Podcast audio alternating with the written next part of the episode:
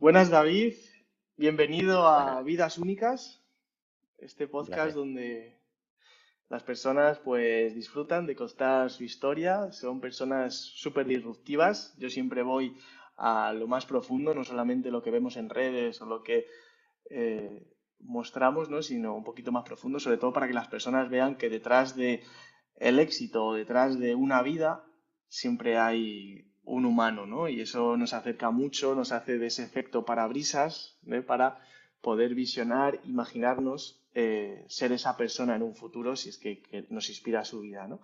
Y ese es el...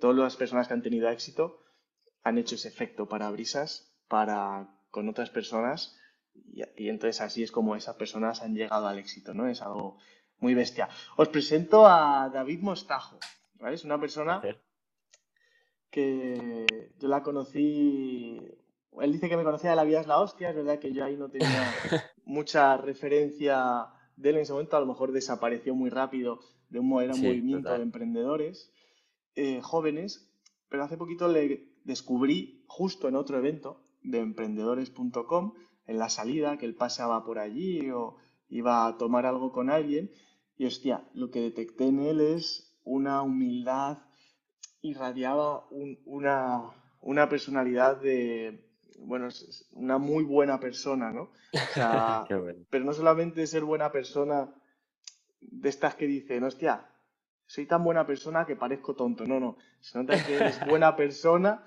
pero sabe con quién se codea, sabe con quién estar, sabe decir que Intenta, intenta saber, intenta saber. Ah, bueno, a todos nos han dado palos y los que nos quedan, pero y sobre todo por eso está aquí, esa es la primera parte personal por la que está aquí. Y la parte profesional por la que yo le he traído es porque, hostia, él no quiere que hablemos de facturación, a ver si conseguimos sacarle alguna cosita, porque tiene 22 años, 22, ¿verdad? 21 hago en dos días 22. Hostia, pues 22, 21 tiene.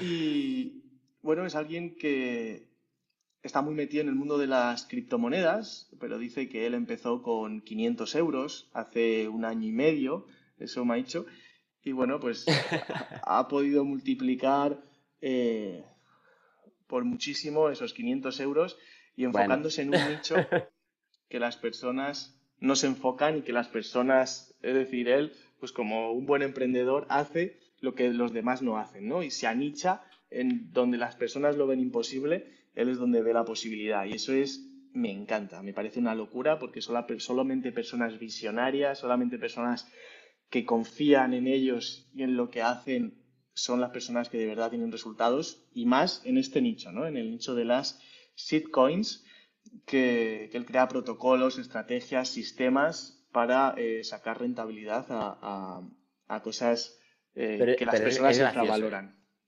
Es que es como te decía cuando, cuando estábamos antes hablando, que el tema de las shitcoins, para todo el mundo en realidad son mierdas, incluso para mí también lo son. De ahí el nombre shitcoin, ¿no? Pero si, es como todo, si tú estudias el patrón, tienes la capacidad de sacar rendimiento a ese capital. Pero bueno, yo de esto, bueno, da igual, yo puedo hablar de todo y me animo a hablar de todo, pero hay, creo que soy puedo, se me puede sacar mucho más jugo, muchas más cosas que hablando de, de criptos y tal. O sea, al fin y al cabo yo no tengo mucha, mucha, mucha experiencia dentro del mundo blockchain. Es un mundo que me apasiona muchísimo y del cual estoy aprendiendo muchísimo. Pero tampoco creo que sea ningún gurú en este aspecto. Porque decirme, es que no, es que no lo creas, es que sé que no lo soy. O sea, ¿me entiendes? Hay una gran diferencia entre creer, no, no, no, sé que no lo soy. Sé que lo voy a, se lo, ¿Sé que voy a tener un conocimiento como para llegar a serlo? Por supuesto, eso por supuesto, sin, ningún lugar a dudas. Pero a día de hoy tengo que decir con total humildad que el conocimiento es el que es, que tampoco es una locura. Me encanta, me encanta, porque en este mundo de tantísimo humo, que una persona con las cifras que a mí me ha contado detrás de cámara diga eso, es humildad eh, al cuadrado por tres elevado a... O sea, y esto es lo que le hace a él esa, desprender esa que ojalá si, le, si veis esto en YouTube, en vídeo, si está subido, cuando suba todos los contenidos a YouTube, vais a ver, ¿no? Entonces, muchísimas gracias por eso, David, porque haces que este mundo de verdad tenga sentido, ¿vale? Y los emprendedores, es verdad, porque ser así de humilde es la hostia. No, o sea, también, también, también hay que entender que, joder, que no sé, que al fin y al cabo el, dinero es dinero, también dentro del dinero de, de, criptos es como que aprendes muchísimo porque un día te llevas un pedazo de alegría y una emoción enorme, súper positiva, y otro día te llevas una hostia y una emoción negativa súper grande. Entonces vas aprendiendo a que da igual en el momento que estés, que a lo mejor has estado aquí y has generado muchísimo y ahora pues has tomado malas decisiones de gestión y ahora estás aquí, pero da igual porque tú sabes que vas a volver aquí, entonces que vas a volver más fuerte. Entonces es como que aprendes muchísimo de eso, de que te da igual estar aquí, aquí, aquí, si la clave es que sabes hacer algo para generar, ¿sabes? Y no sé, ahí, ahí estamos, tío, ahí estamos, que, aprendes mucho, que, te, hace, te hace, o te hace ser un flipado, o te hace ser un súper flipado, o te hace ser un tío muy calmado en ese, en ese aspecto y humilde de que no te haga falta aparentar, de qué tal. Ahí, ahora que has dicho esto, me ha recordado a una cosa, a un concepto que aprendí el año pasado, ¿no? Yo conocía lo que era la libertad financiera y sí, una vez la libertad financiera dices es tener un ahorro de seis meses, ¿no? Está bien. Una vez que tienes eso, ¿cuál es el siguiente nivel? Ya, pues con eso, ah, eres la hostia, ¿no? Para mí seis meses también no me generan libertad financiera. Yo necesito tener mínimo dos años para estar tranquilo. Pero... Es que depende, dos años en el estilo de vida de ahora, ahora. Sí, sí, no, no. Eh, yo creo que ya a lo mejor ya ha bajado un poquito más. Pero con los básicos, ¿no? Es decir, los básicos, si yo no me permito lujos, tengo, tengo esto, ¿no? Es, sobrevivo, ¿no? Y mira, se me ponen los pelos de punta porque es súper importante tener eso para un emprendedor y, y, te hace estar, como tú dices, tranquilo. Pero hay otra cosa que has dicho tú ahora que te quiero preguntar, a ver qué, opinas.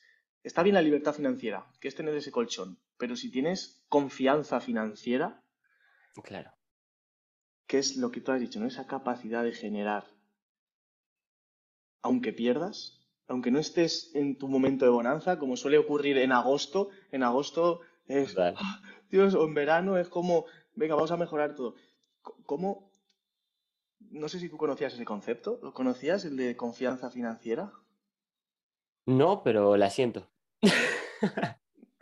no, pero, pero, pero la siento porque yo creo que no es tanto. No creo que vaya tanto en torno a confianza financiera, sino es realmente confianza personal, en que eres una persona que, vale, imagínate, las criptos van fatal, perfecto, aprende a vender, perfecto, las ventas van fatal, perfecto, pivota, pivota a otra empresa, Ah, nada, las ventas van fatal. Coño, empieza a hacer e-commerce. Vale, el e-commerce va fatal. Empieza a hacer otra cosa. Es confianza en ti mismo, en saber que tú eres capaz. Según tú sepas que eres capaz, simplemente hay que ser congruente con eso. Si no deseas congruente con eso, tener paciencia. Me encanta, tío, me encanta. Mira que yo tengo una, una resistencia en los e-commerce y en todo esto que tiene que ver con esos números, ¿no? Pero por, porque como que, yo creo que tengo un anclaje a las matemáticas que me las enseñaron con, sangre de pequeño. Pero tú eres una persona como que tiene las dos partes, ¿no? Esa cercanía con personas, que pues como me decías, ¿no? Sé que tengo innato o creo que tengo innato esa parte de venta y se te nota que tienes ese tienes una profundidad en tu comunicación que llega al corazón de las personas. Esto puede ser muy flipada, pero pero yo la percibo. Pero luego tienes la parte numérica, ¿no? O sea, tienes la parte de entender datos, encima lo, disfrutas, ¿no? Que dices que analizas gráficas y además tienes ese componente de esa confianza, ¿no? En ti. ¿Cómo, logras? O sea, ¿qué crees que te ¿Cómo logro eso? personalidad? No he conseguido nada, ¿eh? No me hago... no, me, no. me, no me cojo ningún logro. No me cojo ningún logro. Pero... Un chico tan joven, ¿cómo, ¿por qué ha conseguido una personalidad, o percibo, ¿no? No te conozco del todo, pero una personalidad tan completa. Primero en la confianza, ¿cómo consigues esa parte? Pues tío, ¿sabes realmente de qué? De mis relaciones. Realmente de mis relaciones. Porque de repente, yo si, si hubiera entrado en este mundo con otras personas, a lo mejor serían más flipados y serían más derrochadores. Pues he entrado a este mundo con uno de mis mejores amigos de toda mi vida, alguien que amo que muchísimo y es uno de mis socios también ahora. Pues si esta persona es una persona sencilla, humilde, con una confianza financiera, ¿no? Como diríamos, eh, multiplicada por 18.000 en comparación conmigo. Y, y es un crack y entonces aprendo de él de que es súper bueno en ese aspecto, que es en el aspecto numérico, ¿no? Por así decirlo, en el aspecto de cifras, de tener una mentalidad mucho más estratégica, una mentalidad mucho más, no sé, no sé, pues, pues en cuanto a, números, pues más eficiente, ¿no? Y luego de, de, la parte más así como con personas, pues yo creo que eso lo he aprendido pues de, de mi padre y de mi abuelo, realmente, de que han sido como personas muy... Personas con una capacidad de éxito muy grande, que no han llegado a ello porque no se lo han propuesto nunca, pero un don de gente muy bueno. Entonces, cojo lo bueno de ese lado, luego la parte emprendedora de mi hermano y disciplinada de mi hermano. Eh, no sé, tengo, tengo, creo que tengo un entorno y unas referencias muy buenas, de las cuales tengo que estar agradecido y cada vez estoy intentando que sean mejores en cuanto a calidad, simplemente. Qué bueno. Y una persona que aún no tiene ese entorno o, no ha entendido el poder del entorno, por ejemplo, ahora tenía yo una llamada con un joven de 22 años eh, que se nota que se siente pues solo, ¿no? Y quiere emprender, pero le come el miedo, le come el pánico, no, no, se siente que, le abruman los números. Me decía que tenía una deuda de 100 euros y eso era una puta locura para él. Entonces, claro, pues eso vendrá de la familia, vendrá de un entorno, vendrá de todo. Pero ¿cómo, qué consejo le podrías dar a una persona para que empezara a tener ese entorno, que para mí es el 90% de tus resultados casi? ¿Cómo consigue tener ese entorno o cómo consigue darse cuenta de lo que le va a impulsar? Lo primero, lo primero, lo primero de todo, creo que antes que el entorno estás tú. Entonces, creo que eso luego es la clave ya, ¿no? del entorno, pero que empiece a ir al gimnasio, que empiece a leer, que empiece a meditar, que aprenda a hacer yoga, que, empiece a, aprender a hablarse a sí mismo, que coma mejor, mm. que beba más agua, ¿no? Creo que primero que se, que se autopriorice y se dé ese amor y sea capaz de tener ese amor para luego poder tener un entorno que entienda que es y no le tiene que estar juzgando, ¿no? O sea, que entienda que esa persona es, que ya se ama y desde su amor propio comparte. Porque creo que muchas veces vamos a buscar el entorno desde la carencia. Entonces, por eso tenemos relaciones de mierda, pum, pum, pum, ¿no? Pero creo que si primero esa persona pone el foco en sí mismo, en sí, tío, estás solo, es lo que hay. O sea, no te voy a mentir, no, no, es lo que hay, es bonito. O sea, la, la putada de estar solo y no, no te gusta estar solo es porque no sabes estar solo y todavía no lo amas pero yo considero que yo soy una persona que también está bastante solo y lo amo, tío. ¿Sabes? Qué bueno. Entonces, eso es lo primero. Calidad en ti. Date calidad a ti, calidad a ti. Y luego ya, sin ningún tipo de necesidad, buscarás entorno y cómo, pues mueve el culo. Mueve el culo, ve a sitios que te gusten. Perdona. En el gimnasio, pues como vas a tener amor propio, pues también sé buena vibra. Saluda a una persona, saluda a otra y mira a ver con quién conectas y con quién tienes complicidad. Ve a eventos, que hay miles de eventos. Busca en redes, habla gente en redes. Eh, no sé, pierde, pierde, pierde el miedo a, al rechazo. Pero vamos, ¿el rechazo de qué? O sea, me refiero, es que eso es, pierde miedo al rechazo. ¿Rechazo de qué? Si qué te dice alguien que no te contesta por Instagram, es lo máximo que te puede hacer. Pues, pues tú háblale y mira, a ver, habla uno, habla otro. Oye, tal, pues mira, pues acabo de empezar en esto, ¿qué te parece? Y seguramente si tú vas con esa buena energía, ese amor, sobre todo amor propio, porque es, no es amor propio desde, pues mira, tío, he empezado esto, no es, oye, tío, ¿sabes? Cambia mucho el tono, oye, tío, pues mira, acabo de empezar esto y ¿qué te parece? Y tira, a ver, y sin embargo, si, oye, tío, pues mira, empieza esto, te va a decir, a ver, y, vas a estar mirando otra cosa en realidad. ¿Sabes? Es todo desde el amor propio y la humildad. Creo, vamos, creo, creo. Qué puto amo. Qué guay. Qué crack, ¿sabes? ¿Cuándo empezaste a descubrir esa importancia del amor propio? ¿A qué, a qué edad? A ver, yo creo que en realidad, si nos ponemos a ser honestos, creo que tiene que ver desde enano, ¿vale? Desde, desde que nací. Yo, al fin y al cabo, he tenido una serie de experiencias y, pues, por ejemplo, me caí de pequeño y a mí hasta los 14 años me faltaba un diente aquí, ¿sabes? Entonces, pues todo el mundo, ah, jaja, juju, jaja, entonces, eso te genera una serie de, inseguridades que las necesitas para poder convertirte en la persona que soy a día de hoy. Y luego, pues aquí tengo un montón de cicatrices en el pecho, aquí y en la espalda también, porque a los 16 años me dio un brote de acné, al tomarme unas pastillas para tener menos acné, me dio un brote. Y todo esto era como si me hubiera quemado, era en plan, estaba todo en carne viva. Y todo esto yo, pues, te lo puedes tomar a malas o te lo puedes tomar a buenas. O sea, yo ahora mismo, si no hubiera sido por todo eso, yo ahora mismo no podría ir, a lo mejor iría así, súper cerrado, ¿sabes?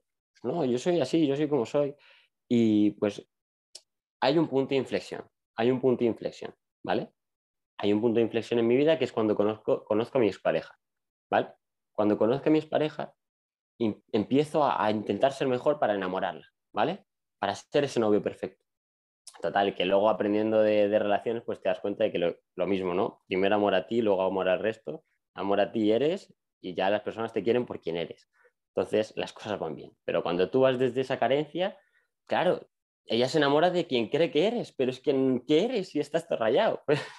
no, pues entonces no sabes qué eres.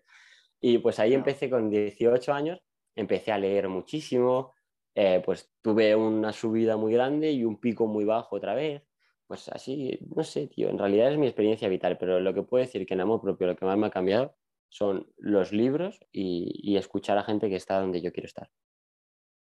Meto unas chapas cada vez que me preguntas algo, tú. no, no, me encanta, porque es muy profundo, o sea, cada matiz que dices, hay, algo en las personas, tú dices que no tienes éxito, pero ojalá eh, muchas personas pudieran hablar eh, de, la parte personal así, de la parte profesional así, incluso con 40 años, o sea, yo considero que tienes éxito y, y el patrón es que han pasado momentos eh, de difíciles en su vida, ¿no? Pues como antes decía, los momentos difíciles hacen personas fuertes y momentos fáciles hacen personas débiles. Y yo creo que esa parte de lo del diente, ¿no? Que contabas, hostia, cuando eres niño, superar esa, esa movida que es, todo es externo, ¿no? Cuando eres niño es imposible que nos podamos mirar y que seas capaz de racionalizar todo eso, hostia, yo creo que ese, ese mentor ahí escondido ha sido una puta barbaridad. O sea, ya entiendo ahora mucho más cosas. Claro. Ahí entiendo ya qué guay. Eh, hay una pregunta que yo hago a todas las personas que vienen al podcast y es por lo que cree este podcast. Yo soy muy rebelde. Pues como tú, la gente dice que con shitcoin eso no sirve para nada, pues yo hago un negocio rentable con, con lo que nadie. Pues yo hago un, un podcast porque un mentor una vez no me quiso contestar a esta pregunta, o incluso yo sentí que cuando la, la, pregunté en público, él como que se hizo, como yo me sentí como ridiculizado, ¿no? Con una respuesta que me dio.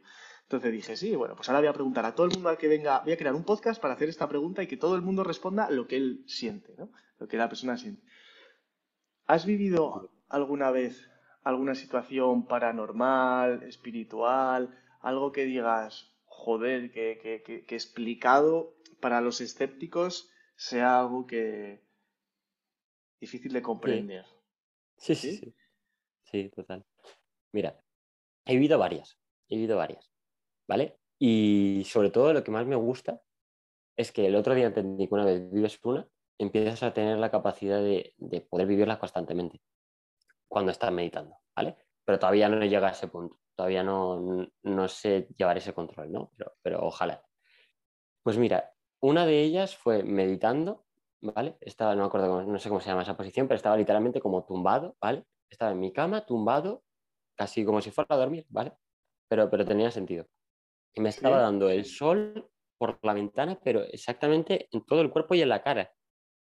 Y pues me metí en la meditación, que era una meditación de visualización y tal, y de repente una visualización, no, sé, no, recuerdo bien exactamente qué era la meditación, pero mi sensación paranormal fue que de repente me, algo me abrazaba. Algo me abrazaba, pero con una, con una potencia que era una locura. O sea, de sentir que no era un abrazo humano, ¿sabes? Se notaba que no era un abrazo humano, era como un abrazo de energía. No sé, era, era muy guay, fue muy guay. Y, y, luego leyendo y tal, pues supuestamente es como que te estás dando un abrazo tú con tu propio alma, se supone, ¿no? Pero bueno, que eso es lo que yo hasta ahora pues he aprendido y dice eso, ¿no? Que es como una alma. pero a lo mejor yo aquí está escuchando esto alguien que tiene mucho más expertise que yo y me dice, pues mira, pues esto no es así. Pues encantadísimo, es en mi Instagram, David Mostajo, tal cual, encantadísimo de que me lo diga. Y, y, como, y como luego tuve otra, ¿vale? Eh, esta fue en el psicólogo, ¿vale? Una meditación, tío, que mm, tenía que pasar como una bola por todo mi cuerpo y de repente tenía que... Es verdad que estaba en un momento hecho polvo, estaba hecho polvo emocionalmente. Y la pasa por todo tu cuerpo y justo llegué aquí, ¿vale? Justo aquí, ¿vale? Ahí, en ese punto. Y de repente una presión, tío, una presión como, pero como, como si algo me, como si me clavaran algo, ¿sabes? Pero de verdad, como si me clavaran algo. Y bueno, me estuvo explicando el psicólogo que, que es normal porque esa es como nuestra cajita de Pandora, ¿sabes? Que ahí es donde mm, tenía correlación ¿no? con, con, la situación que está viviendo y que es ahí donde pues, nosotros ocultamos en esta, en esta cajita de Pandora pues, todo lo que opinamos que, que, a lo mejor queremos decir y no hemos dicho, algo que nos ha ofendido y no, ¿sabes? Pues lo vamos acumulando ahí. Y pues debe ser que yo tenía acumulada una de mierda, porque eso pesaba, te lo juro. Era como si fuera una piedra, tío, como una piedra que pesa muchísimo, pues como que se va hundiendo. Y luego, una última, ¿vale? Una última, fue soñando, tío, soñando, ¿vale? Porque yo también lo cuento, en plan, soñar me parece, en plan, dormir me parece que es otra cosa más, ¿sabes? Es una experiencia paranormal este sueño y te juro que tuve la sensación, el, tenía, luego eh, con el psicólogo le expliqué un poco el sueño que era, ¿no? Y, y en realidad los, los, sueños tienen significado, ¿vale? Y pues este era súper heavy, tío, era como que aparecía, bueno, tenía mucha correlación con cosas mías que me estaban pasando en ese momento personal, pero de una forma rara, de una forma rarísima. Pero de repente apareció como algo súper grande, blanco, blanco, súper grande, me asustó que flipas, me asustó que flipas y me tiraba como que me tiraba de las piernas y me llevaba y te juro que tuve una sensación de que eso me arrastraba, pero de locura. Y luego ya no, pues no sé más. Pero, pero hasta el día de hoy he tenido esas tres, así que yo recuerdo. Qué, qué curioso. Yo tengo cerca personas que, pues, muy espirituales y, y de que han tenido sus abuelos también muy espirituales y esos sueños, o sea, bueno, no sé si decirlo aquí, pero, pero dicen que eso al final, eh, pues hay una cuarta dimensión, ¿vale? Y en esa cuarta dimensión, pues nosotros no les vemos y se comunican con nosotros a través de sueños. Y pues a lo mejor puede haber sido un ser de esa cuarta dimensión, que yo, yo he tenido esa misma sensación en un sueño de que algo me tiraba y, y eso no tenía buena pinta, ¿sabes? Era una sensación no era bueno. No, no, no, no, Era, era, una locura. Sí, sí, sí. Era, como que quería hacerte mal, ¿no? A mí, por lo menos. Qué curioso. Qué curioso, tío. Me encanta. A, mí tampoco que me quiere. Dime. ¿Sí? Sí, sí. No, dime tú, dime Eh, no sé qué te iba a decir. Termina, termina. Me encanta porque has dicho, eso es lo que estabas diciendo, me encanta porque has dicho Ah, me encanta porque has dicho tres cosas y la gente aquí suele decir una, ¿no? Y tú has dicho tres que me las quiero volver a escuchar, las quiero porque la verdad que son, son la hostia, ¿no? Y has dicho cosas que es que yo he sentido también, como el estar tumbado en la cama después de hablar con una persona que era, se dedicaba a la hipnosis, hice una visualización también y hostia, yo sentí como que, que volaba encima de los edificios como que, yo me salía a volar, era, era, una, era una puta locura, ¿no? Y fue una situación similar a la que, me contabas tú. Es muy top, muy top, me encanta. Muy joven, ¿eh? Has experimentado cosas súper top, tío. Qué bestia. ¿El qué? Has experimentado cosas muy, muy interesantes. Pues ahora vamos con la última pregunta. Esta era la penúltima. Y la última es una que me encanta, pues, un poco, pues, preguntaros, ¿qué me preguntaríais? ¿Qué me preguntarías a mí? Una pregunta. Mm, vale. ¿Cuál fue el momento en el que decidiste tener esa energía tan positiva para la gente?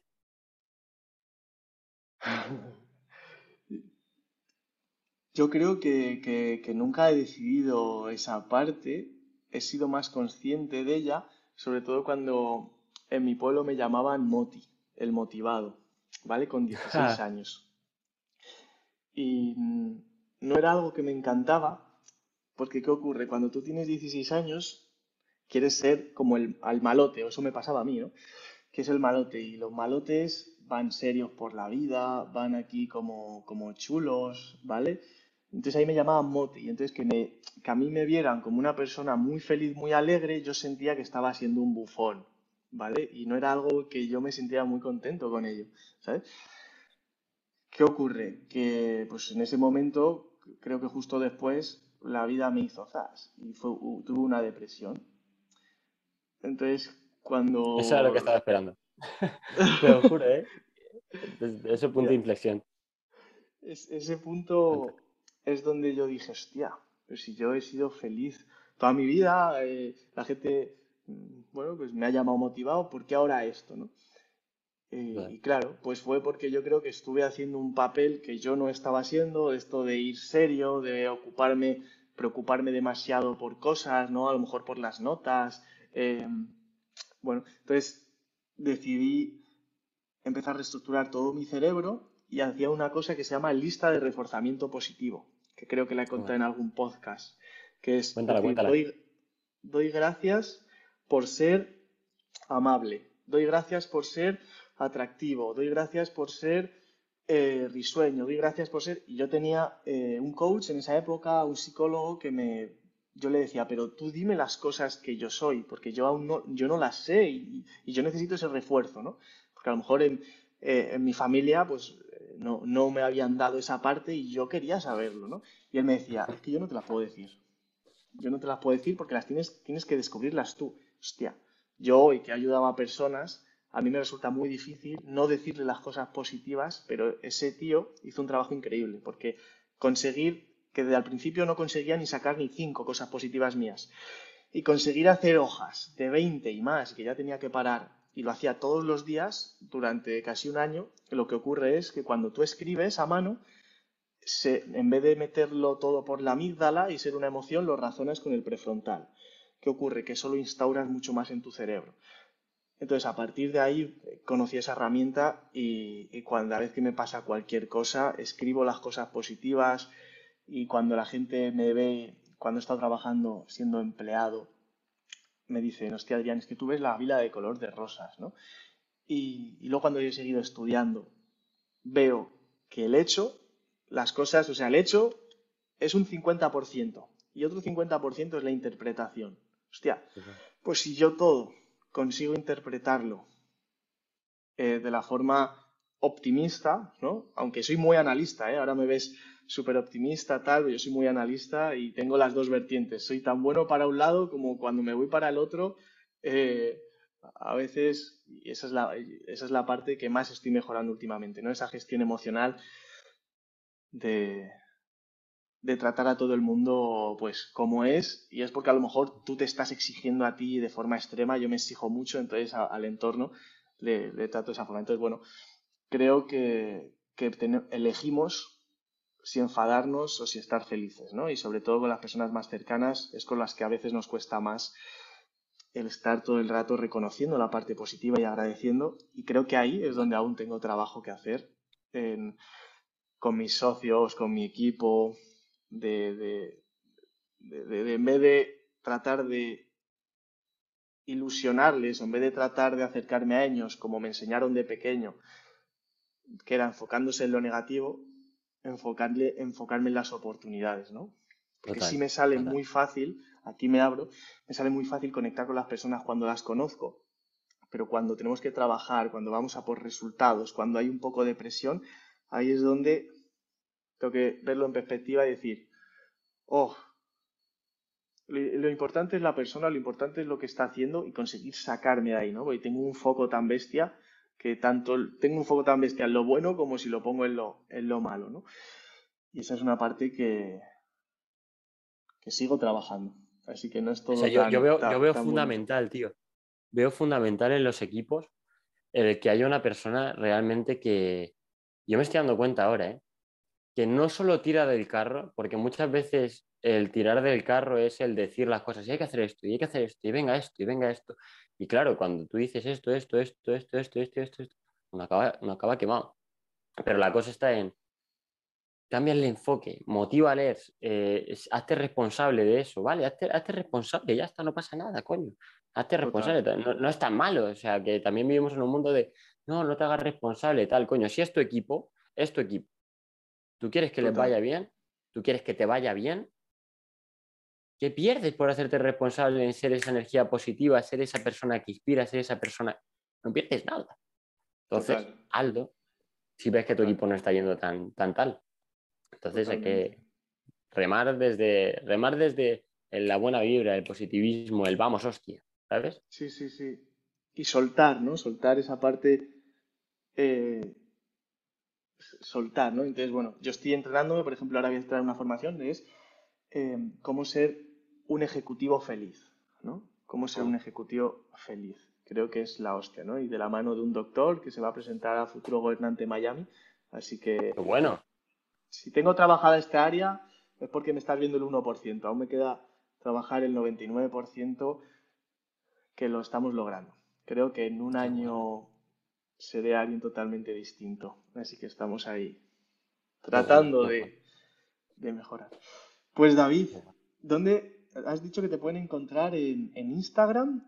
Que es David Sí, pero yo ahí soy muy personal, ahí me puedes puedes escribirme lo que quieras porque, como verás, yo no soy influencer ni nada, yo no, no subo contenido, pero, pero si quieres charlar un ratito y hablar de lo que sea, aquí estoy.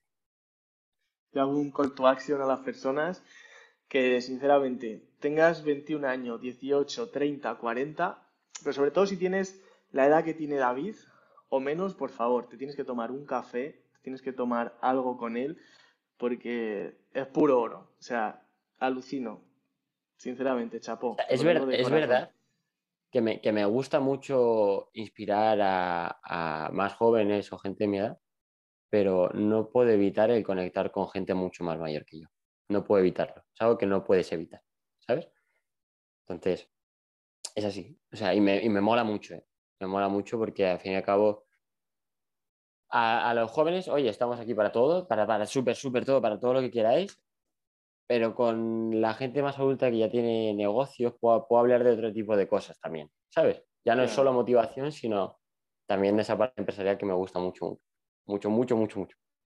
Total. Yo lo, yo lo digo porque sobre todo eh, puedes inspirar una barbaridad a jóvenes, ¿no? A, a tener esa, a, partes que, joder, que llegan y, tío, están hiper perdidos, ¿no? Y solamente con que a las nuevas generaciones las impulsemos a, a más, eso ya es una, es una bendición. Y sí, tú tienes una edad de, yo te digo, de... Tú también, o sea, que... 35 me estás hablando, así. Me, estás hablando como si tú, o sea, que, para dentro del mundo de los negocios, ambos somos muy jóvenes. ¿Sabes? Para dentro del mundo del desarrollo personal, ambos somos muy jóvenes. ambos estamos en un momento muy bonito. Y, y es así. Qué guay, tío. Un placer y lo dicho, contactar con él por Instagram. Y aquí, como veis, traemos a personas con vidas únicas que han pasado, no han pasado vidas fáciles, pero por eso tienen eh, personalidades sólidas. Así que muchas gracias, David. Y nos vemos en el siguiente que te vamos a traer más. Genial. Pues habrá que darle caña. Un placer. Un, placer enorme. Chao. chao.